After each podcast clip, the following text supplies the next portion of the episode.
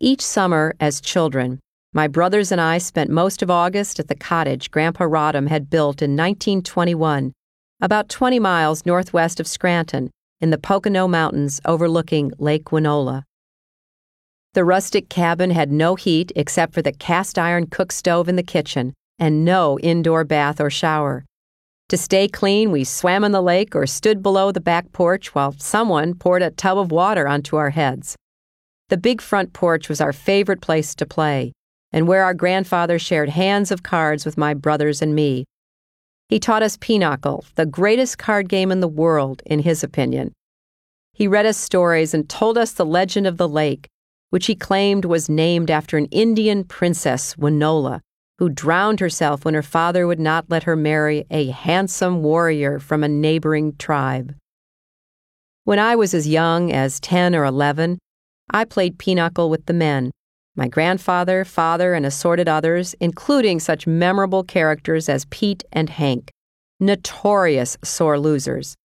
Old Pete lived at the end of a dirt road and would show up to play every day, invariably cursing and stomping off if he started losing. Hank came only when my father was there. He would totter up to the front porch with his cane and climb the steep stairs yelling, is that black haired bastard home? I want to play cards. He'd known my dad since he was born and had taught him to fish. He didn't like losing any better than Pete, occasionally upending the table after a particularly irksome defeat. After the war, my dad started a small drapery fabric business, Rodham Fabrics, in the Merchandise Mart in Chicago's Loop.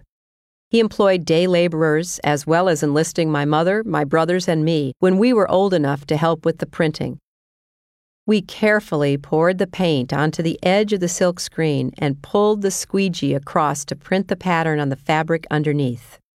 Then we lifted up the screen and moved down the table, over and over again, creating beautiful patterns, some of which my father designed. My favorite was Staircase to the Stars. In 1950, when I was three years old and my brother Hugh was still an infant, my father had done well enough to move the family to suburban Park Ridge. The post war population explosion was booming, and there were swarms of children everywhere. My mother once counted 47 kids living on our square block. My mother was a classic homemaker. When I think of her in those days, I see a woman in perpetual motion, making the beds, washing the dishes, and putting dinner on the table precisely at six o'clock. One summer, she helped me create a fantasy world in a large cardboard box.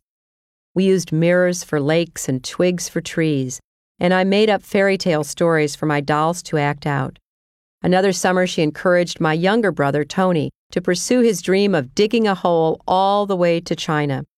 She started reading to him about China, and every day he spent time digging his hole next to our house. Occasionally, he found a chopstick or fortune cookie my mother had hidden there. My brother Hugh was even more adventurous. As a toddler, he pushed open the door to our sun deck and happily tunneled through three feet of snow until my mother rescued him. My mother loved her home and her family, but she felt limited by the narrow choices of her life. She started taking college courses when we were older. She never graduated, but she amassed mountains of credits in subjects ranging from logic to child development. My mother was offended by the mistreatment of any human being, especially children. She understood from personal experience that many children, through no fault of their own, were disadvantaged and discriminated against from birth.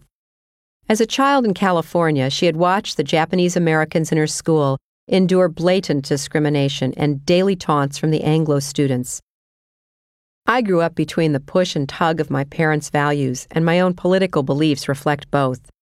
My mother was basically a Democrat, although she kept it quiet in Republican Park Ridge. My dad was a rock ribbed, up by your bootstraps conservative Republican and highly opinionated, to put it mildly.